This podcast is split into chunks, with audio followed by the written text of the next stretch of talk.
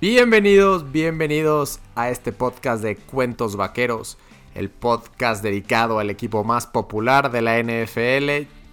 Yo soy Michelle Richaud, me dicen Mitch, y en esta ocasión tengo a Pedro Arnau, un colaborador de Deportes Inc.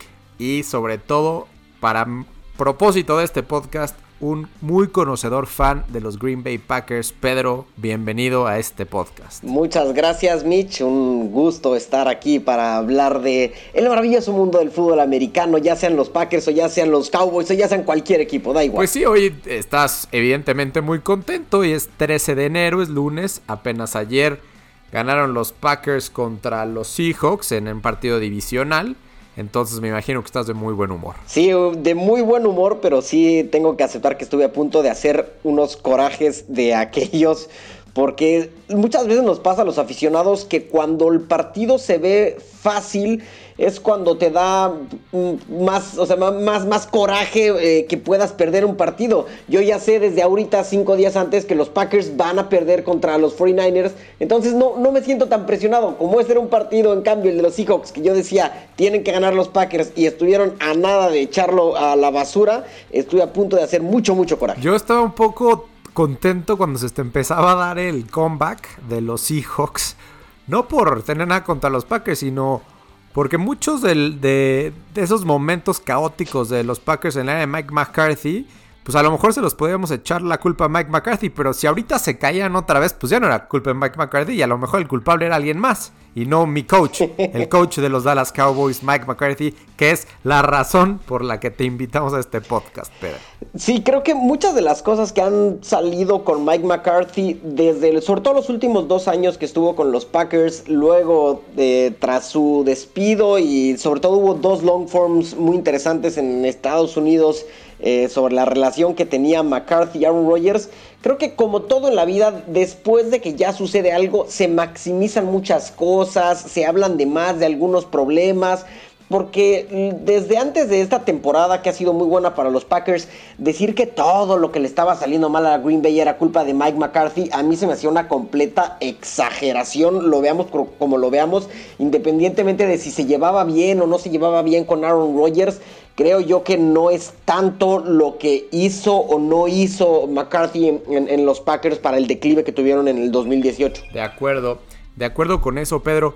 No sé si me puedas em, empezar más bien con las cosas buenas de Mike McCarthy, ya después hablaremos de, de lo malo, pero Mike McCarthy, un entrenador desde el 2006 hasta el 2018, nueve apariciones en playoffs, una aparición en Super Bowl que la ganaron ¿Qué, es lo que más rescatas tú positivo de Mike McCarthy, el entrenador? Eh, primero que sí tenemos que aceptar que si le hubiéramos quitado en los últimos 3, 4 años de, de los Packers, sí ha sido una persona que se enfoca en un ataque que sea lo más explosivo y lo más eh, eh, contundente posible. Hay que recordar que antes de los Packers también estuvo como coordinador ofensivo en los New Orleans Saints, como coordinador ofensivo en los San Francisco 49ers y luego ya en, Green Bay estuvo durante una larga eh, etapa, la, toda la carrera de Aaron Rodgers hasta este año y siempre, más allá de si le daba o no ciertas libertades a Aaron Rodgers, que también podemos hablar más adelante, es el hecho de que él buscaba que su equipo fuera atacar, atacar, atacar, atacar. Tanto así que a veces el problema es luego descuidar el rol que está haciendo su coordinador defensivo o la falta de un buen trabajo que lo haya estado haciendo. Pero eso sí es algo que creo que a los aficionados de los Cowboys les tiene que tener eh, esa parte eh, contentos en el hecho de que eh, sí va a ser un entrenador que va a buscar maximizar la ofensiva, sea quien sea que vayan a estar parte en los Cowboys en el próximo offseason. Pues qué, qué interesante esto que mencionas, porque, digo, evidentemente venimos de un entrenador que también tiene un background ofensivo, pero al, al final de cuentas, al paso de los años, vimos cómo, a pesar de tener las riendas de la parte ofensiva del, equipo, desde también ser, haber sido coordinador ofensivo, pero realmente era un entrenador muy conservador, ¿no? Eh, sí, Recuerdo por ahí vi una, estadística de. Bueno, y quizás confundir un poco los términos de, agresivo con ofensivo, Pero creo que, creo que también ibas por ahí, ¿no? Que a lo mejor se pasa de agresivo con lo ofensivo que es. Sí, eh, a, lo mejor Mike McCarthy no es el, justo en, en esas dos definiciones de términos, no es el más agresivo.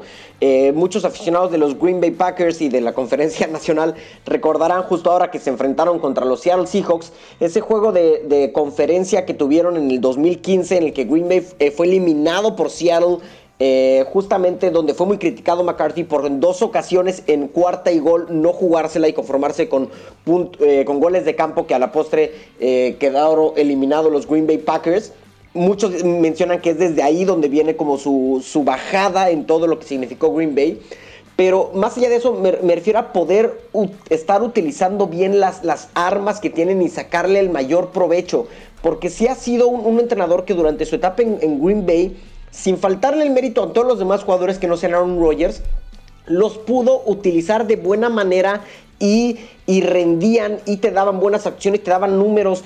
Em, en los mismos corredores que, Green Bay, excepto este año con Aaron Jones, lleva una eternidad sin tener un, corredor constante desde que salió a Man Green. Y tanto así que al, panzón de Eddie Lacy le pudo sacar frutos. A Sam Congado, que venía de ser médico y que no había sido seleccionado en el draft, le sacó una temporada de más de mil yardas. Con los eh, receptores lo mismo. Eh, Jordi Nelson eh, cambió completamente lo que era el ataque vertical de Green Bay cuando, cuando llegó tras la salida de Donald Driver. McCarthy sí podía estar utilizando a estos jugadores para que le dieran lo mejor desde el punto de vista ofensivo al, ataque de los Packers. O sea, lo que me estás diciendo es que Zeke Elliott, Amari Cooper, Michael Gallup, por ahí Tony Pollard, si se queda Randall Cobb, todos estos jugadores, Mike McCarthy va a saber sacarles lo máximo a todos ellos, ¿no? O sea, jugadores que quizás ahorita no haya mencionado que podamos draftear o que vengan de agencia libre y a lo mejor no tengan en teoría un papel protagónico, Mike McCarthy va a saber exprimirles lo máximo que puedan dar. Eh, yo, creo que sí, porque de nuevo, eso lo vimos varias veces en, en, en Green Bay con diferentes personas. Y justo mencionas el caso de, de Amari Cooper si vaya o no vaya a, continuar. Si sí continúa, le van a sacar muy, buen jugo seguramente con, McCarthy. Si no, eh, no continúa, ya sea que dé el salto Michael Gallup o ya sea trayendo a alguien de fuera, creo yo que McCarthy sí ha demostrado varias veces poder sacarle el mayor provecho a todas esas personas, siempre y cuando pueda luego estar en la, en la misma sintonía, vamos a decirle, personal con todos los actores involucrados. Y todos los actores me estoy refiriendo desde el jefe Jerry hasta el que vaya a estar de coreback, hasta el que vaya a estar de receptor, hasta el que vaya a estar de coordinador defensivo, eh, de corebacks, etcétera, que es lo que eh, aparentemente a McCarthy le acabó costando más, sobre todo en los últimos años con los Packers. Algo, algo que he venido escuchando mucho es que la gerencia general de los Packers en la época de McCarthy, porque ya cambió, era realmente muy pasiva en el momento de entrar a la agencia libre. Y por ende, realmente la gran mayoría de sus jugadores se trabajaban desde el draft. Algo que le daba poco margen de maniobra a McCarthy. ¿Crees que en Dallas pueda cambiar eso? Eh, obviamente Jerry Jones es un poco más metido, no es tan agresivo como la gente opina, o como antes a lo mejor lo era en la agencia libre, pero ahorita sí sí es un poquito más agresiva en eso.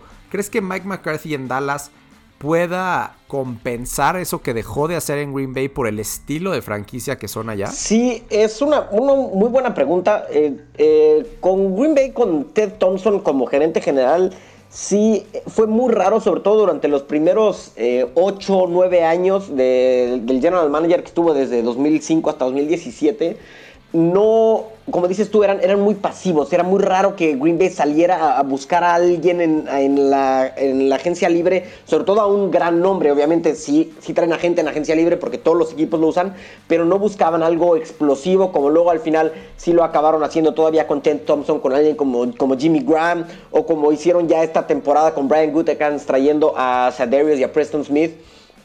Eh, creo que eh, si hay buena comunicación, que aparentemente eso debería de haber, sino porque lo contrataron entre McCarthy y, Jerry Jones, sí le va a poder, eh, como de niño chiquito, pedir más juguetes a Santa Claus, porque no podíamos pedirles juguetes a Santa Claus cuando estaba jugando en los Packers, porque sabía que Santa Claus no le iba a traer nada.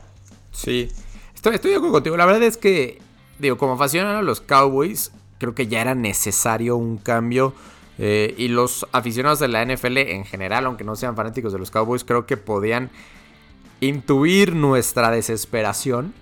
Y ahorita llega Mike McCarthy que ya hablaste bastante y creo que bastante conciso y muy bien sobre lo bueno que puede sacar Mike McCarthy a sus jugadores. Pero como bien mencionaste también, a lo mejor fue el tiempo lo que acabó deteriorando su, ahora sí que su estadía en, en Green Bay. Pero, ¿qué otra cosa negativa puedes tú ver de, en Mike McCarthy? ¿Qué cosas pasaban en, ahora sí que, en un partido de rutina que decías, es que Mike McCarthy iba a hacer esto y nos va a salir mal por, ahora sí que por todo el tiempo que estuvo, que estuvo ahí en, Green Bay. Ahí, eh, con, el caso de, Green Bay siempre fue como una eh, dualidad en qué sabemos que van a hacer mal. Eh, sé que hace rato mencioné a gente como Eddie Lacy o Sam Congado, pero el, ataque por tierra de Green Bay sabía siempre que no iba a ser su, mayor fortaleza. Y ahí es un poco de entre el, huevo y la gallina si es tanto porque no teníamos o porque si existía la presencia de Aaron Rodgers, lo cual te da una ventaja en el juego por aire, o era una situación de Mike McCarthy. Pero eso siempre fue una constante en, los, en los 12 años de, McCarthy en Green Bay que sabías que tu juego por tierra no iba a asustar absolutamente a nadie, que es evidente que con los Cowboys no va a ser el caso únicamente por la presencia de, de Zeke Elliott. Pero sí es algo que era como las mayores preocupaciones que había. Y luego el hecho de esta eh, constante pelea entre si él iba a seleccionar las jugadas o no fuera a seleccionar las jugadas. Su rol como play caller Sí, sí, sí, dilo, dilo. Eh, es, bueno, pero una cosa que a mí me, siempre me llamó la atención es que esta poca paciencia y seguridad en una decisión que ya habían tocado, porque en las últimas tres temporadas, en las tres hubo cambios de quién iba a ser el play caller de los Packers. Empezaba siendo él, luego ya no era él, luego volvía a tomar el control. Entonces, esta parte de como inseguridad de si no empiezan a salir las cosas de mi manera, me apanico un poco en la manera administrativa. Eso creo que es lo que hay que temerle un poco más en la presencia de McCarthy. Sí, y ahorita como sabemos, o bueno, los reportes indican que Kellen Moore, el coordinador ofensivo de la, de la última temporada con, con Jason Garrett, quien también fungía como play caller, se va a mantener en el equipo a petición especial de Mike McCarthy. Ahora, habrá que entender, porque en su conferencia de prensa no lo quiso mencionar, quién va a ser el play caller, quién va a designar las jugadas. Obviamente entre los dos, así como lo hacía en, en Green Bay con su coordinador ofensivo, quien fuera, dependiendo de la temporada, pues hacen el plan de juego juntos. Pero lo, como bien mencionas, es muy importante la intuición y todo lo que se te puede venir a la cabeza al momento de designar las jugadas. Y que si, se, si le dejan la responsabilidad a Kellen Moore, pues desde el principio entiendan y que estén en la misma página para que no vayan a suceder esos problemas que, que al final de cuentas le acabaron costando pues quizá la relación con Aaron Rodgers y definitivamente al final, pues ya con, los fans hasta que, hasta que decidieron despedirlo, ¿no? Sí, creo que estas dos relaciones que son muy importantes que fueron decayendo de Mike McCarthy, tanto con la afición como con Aaron Rodgers, em, la, afición pasaba, y, y, lo vemos en muchos programas de análisis, podcasts, talk shows, lo que sea, que luego la gente lo señalaba, teniendo el potencial de alguien como Aaron Rodgers, que solamente hayan podido ganar un Super Bowl, eso a varios aficionados pues se los acabaron, digamos como que inculcando dentro de la cabeza, de la mente colectiva, sea o no sea verdad, muchos aficionados de Green Bay sentían que por el hecho de tener Aaron Rodgers debían de haber ganado cinco Super Bowls en la última década y obviamente eso no sucedió, eh, por lo que algunos empezaron cada vez a, aumentar ese desapruebo contra, eh, contra Mike McCarthy, pero también es el hecho de que Aaron Rodgers eh, es una persona, no lo conozco, pero eso es lo que ya vemos en todas las, las entrevistas que da a, cuadro, en lo que él dice, en cómo se comunica. Él es una persona eh, sumamente competitiva y también un poco conflictiva en algunas eh, partes de adentro del mismo equipo, en, en su forma de relacionarse con otras personas. Hay mucha gente que indica que el mismo Aaron Rodgers siempre tuvo este disgusto con Mike McCarthy porque Mike McCarthy llegó a los Packers en la segunda temporada de Aaron Rodgers en el equipo. En la primera Mike McCarthy era el coordinador ofensivo de los 49ers. 49ers que seleccionaron el primer quarterback en ese draft a Alex Smith en vez de Aaron Rodgers. Y la gente si recuerda la imagen de Aaron Rodgers en el draft cuando lo eh, seleccionan primero a Alex Smith en vez de a él, tiene una cara de enojado que no acaba con él mismo. Entonces siempre hubo mucha gente que decía que hubo un, resentimiento de, Aaron Rodgers contra Mike McCarthy. Todas estas cosas con, el, con el head coach fueron mermando la, la, imagen que se tenía de él hasta un momento también que llegó de manera tardía. Como yo personalmente considero que el cambio con, Jason Garrett se tardó un año en llegar, lo mismo creo que pasó con Mike McCarthy en su salida de Green Bay. Sí, estoy seguro que si no recuerdan esa imagen que bien describe sobre Aaron Rodgers, pues esta semana la estarán transmitiendo mucho, ya que va a ser ahora sí que muy buen clickbait y muy buena entrada al 49ers contra Packers, que es ahora sí que el partido más importante de la conferencia nacional en esta temporada 2019 que está a punto de concluir. Pedro, vamos rapidísimo una pausa y regresamos para hablar un poquito de, eh, ahora sí que estos playoffs, los, tres partidos que, que nos quedan en esta temporada 2019. Ahora en Deportes Inc. encontrarás una oferta increíble de boletos para cientos de eventos en vivo en Estados Unidos, ya sea deportes, ahorita los playoffs de la NFL, conciertos, teatro, lo que se te ocurra. Tenemos miles de eventos y cientos de miles de boletos a los mejores precios del mercado, te lo garantizo. Entra a tickets.deportesinc.com y encontrarás esta increíble oferta. Además, te podemos asesorar de forma completamente gratuita para que encuentres el mejor boleto de acuerdo a tu presupuesto tickets.deportesinc.com, la mejor forma de comprar boletos para eventos en vivo en Estados Unidos. Regresamos a este podcast. Cuentos Vaqueros estamos con Pedro Arnau, un especialista en los negocios del deporte, pero un gran fan también de los Green Bay Packers, un gran conocedor de la NFL. Pedro, platícale a nuestra audiencia de Cuentos Vaqueros qué es lo que haces, relacionado con la NFL allá en España, donde te encuentras? Eh, pues aquí yo soy miembro de una plataforma que se llama Spanish Bowl, donde transmitimos todos los partidos de NFL y un par de fútbol americano colegial todas las semanas eh, para la gente que los pueda escuchar por, por radio. Aquí tenemos la ventaja de transmitirlos en radio por internet en Spanish Bowl y yo soy el encargado de llevar el, primer turno siempre, el que en horario mexicano es a las 12 del día. Hacemos una especie de de Red Zone Channel en, radio con los diferentes juegos que van sucediendo en el momento. Yo soy el encargado de llevar las riendas de ese turno y luego también ahora ya del, del play by play de los partidos de la postemporada y próximamente el 2 de febrero del Super Bowl. Bueno, entonces como ven, Pedro está perfectamente enterado de todo lo que pasa con la gran mayoría de los equipos. Evidentemente es especialista en los Packers porque ahí está su corazón. Y para él, para su bien, para su beneplácito y esperemos que así estemos nosotros en futuras temporadas. Sus Packers están ahorita pues a un partido del Super Bowl. Pedro, no te escuché para nada optimista, pero creo que es una de esos partidos donde pues, te preparas para, para cualquier cosa, sabes que te puede ir muy mal, pero en una de esas se te da y acabas en el Super Bowl. Sí, claramente todo se puede dar, pero el partido que perdieron los Packers contra los 49ers en la temporada regular, un 37 a 8 a favor de San Francisco, fueron nada más 37 a 8 porque ya era muy evidente que San Francisco estaba dominando y, y, pudieron quitar el pie del acelerador sin problema. Green Bay no puso ni las manitas en ese juego contra los 49ers y se antoja eh, muy difícil que vaya a haber un, cambio de 180 grados para voltear a ver hacia el otro lado. Sí puede dar Green una mejor cara que en ese partido de la semana 12, sí puede hacerlo más competitivo, ojalá sea así por el bien, sobre todo de los espectadores y que sea un juego entretenido el domingo en la noche, pero San Francisco yo lo veo muy completo y como siempre con una defensiva demasiado sólida para que Green Bay pueda mermarlo de manera suficiente. Eh, creo yo que el equipo de Shanahan sí está muy bien. Yo, yo, creo que la. Sí, de acuerdo. Tío, son dos entrenadores jóvenes, eh, son amigos, de hecho, trabajaron juntos. Eh, y a lo mejor, digo, unos bromeaban que ese partido que mencionas no cayó peor porque Kyle Shanahan decidió no aplastar a su, a su compadre, Matt LaFleur, entrenador en jefe de primer año de los Green Bay Packers.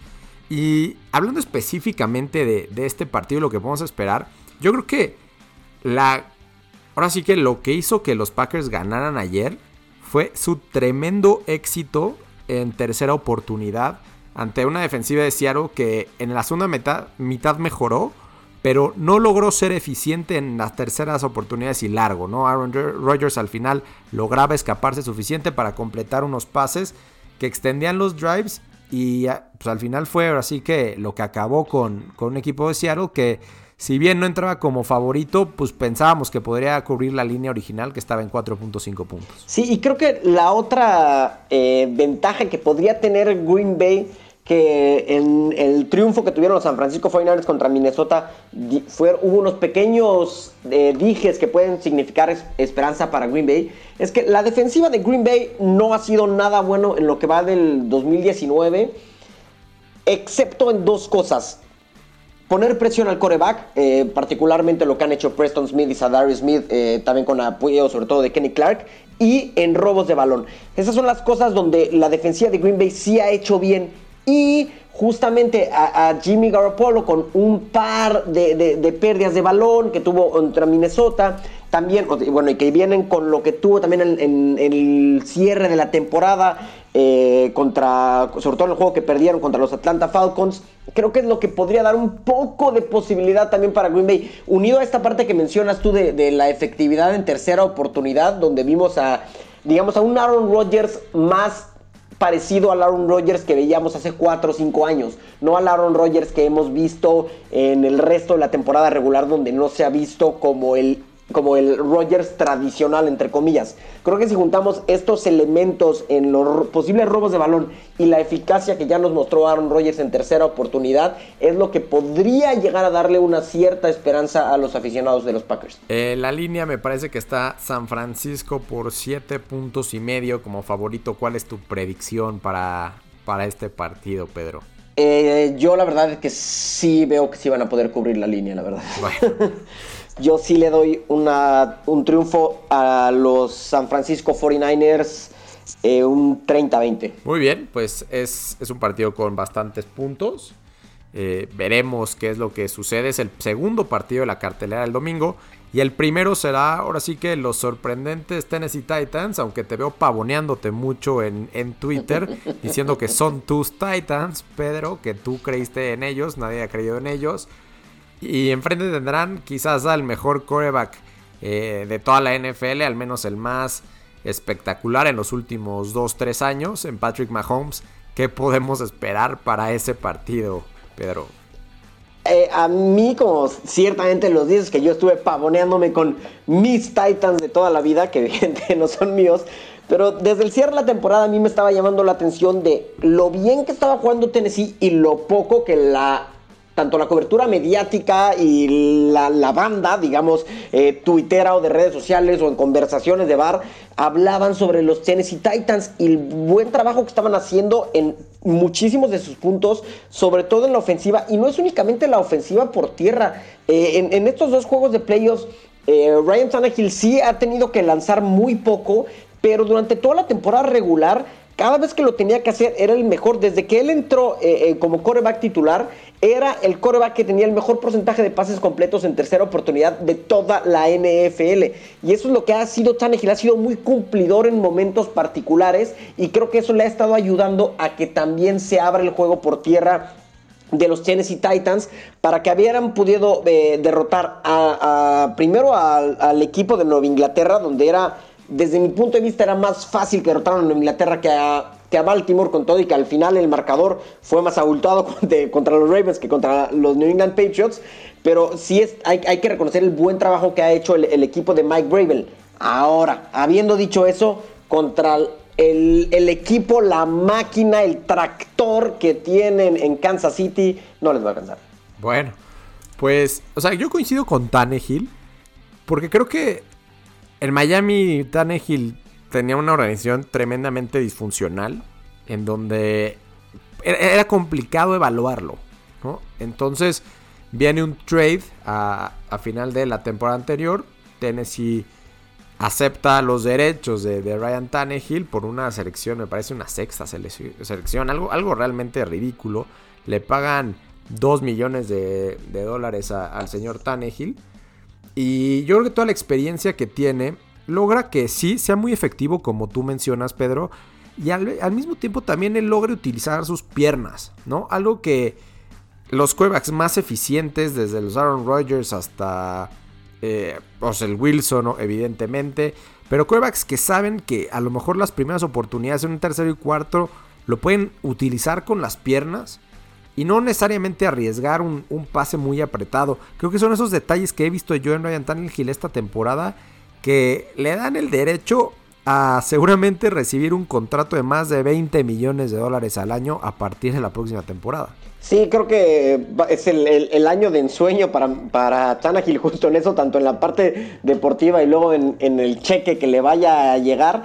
Y sí, pueden hacer bien las cosas, pero es que Patrick Mahomes eh, Travis Kelsey, eh, los velocistas en, Kansas City, sí se ve eh, otra liga diferente para, para el equipo de, Tennessee, sobre todo cuando juegan como jugaron ahorita en la ronda divisional contra Minnesota. Había un, meme muy divertido que están bromeando Travis Kelsey, Patrick Mahomes y le dice Kelsey a Mahomes, ya sé qué vamos a hacer, hay que dejarlos que metan 21 puntos y luego empezamos a jugar fútbol de verdad, va a estar súper divertido, porque parece que eso es lo que hicieron completamente, les dijeron, les dieron chance así de dos goles de ventaja por malos y luego ahí, les van todos los demás. Eso parece que hizo Kansas City. Sí, no, yo, yo realmente estaba muy sorprendido. Tengo que aceptar que yo había apostado eh, a favor de Houston eh, los 10 puntos, pensé que los iban a cubrir.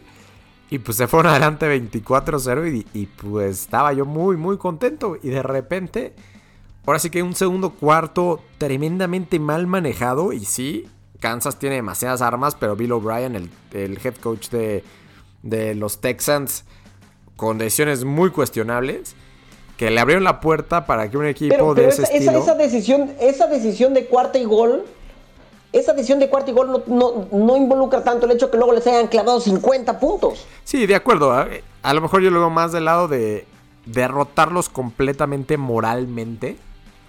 O sea, de, decirles, estás 28-0 a 24-0, o sea, cambias de 3 posiciones a 4 posesiones. No sé, yo pienso que, moralmente hubiera sido completamente otra historia. Y afortunadamente no se dio, ¿no? Porque definitivamente es mucho más atractivo que, que ganar a Kansas City y que los tengamos ahorita en la víspera del Super Bowl. Y como favoritos por 7.5 puntos, probablemente estarán en Miami el 2 de febrero. ¿Tu pick, Pedro? Yo también tengo a Kansas City ganando el juego y la defensiva de Tennessee va a hacer también, entre comillas, bien las cosas, pero creo que entre comillas me refiero a que vaya a poder frenar a Kansas City en nada más 25, 28 puntos, pero los Titans también quedándose en 17 a lo mejor. Hay que recordar que hace dos temporadas, me parece, o tres, en la última completa de Alex Smith con los Kansas City Chiefs. Iban ganando por muchos puntos y un regreso increíble de Marcus Mariota cuando encabezaba a los Titanes de Tennessee. Les dio la victoria y fue uno de esos partidos donde dice Andy Reid no está hecho para playoffs. Afortunadamente para él se quitó un poco ese, ese fantasma este último fin de semana. Y bueno, tenemos unos partidos increíbles para este fin de semana y ya más adelante en dos semanitas el Super Bowl.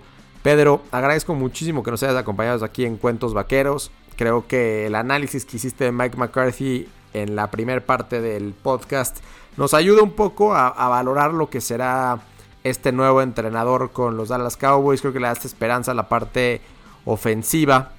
Queda, nos queda la duda de quién va a ser quien, quien dé las jugadas. Pero como afición a los Cowboys quedo contento con tu análisis y esperemos que podamos ser el equipo constante que entre a playoffs como el que tuvo él en su época en Green Bay. Pedro, ¿algo más que quieras agregar? No, pues muchas gracias también por darme aquí el espacio y cualquier cosa ahí me pueden encontrar en Twitter en arroba güeroarnau que se escribe con W. Muy bien, ya saben, güeroarnau en Twitter. Cuentos Vaqueros también en Twitter. Yo soy Michelle Richaud, arroba Mitch Rica, K-A al final. Y hasta la próxima.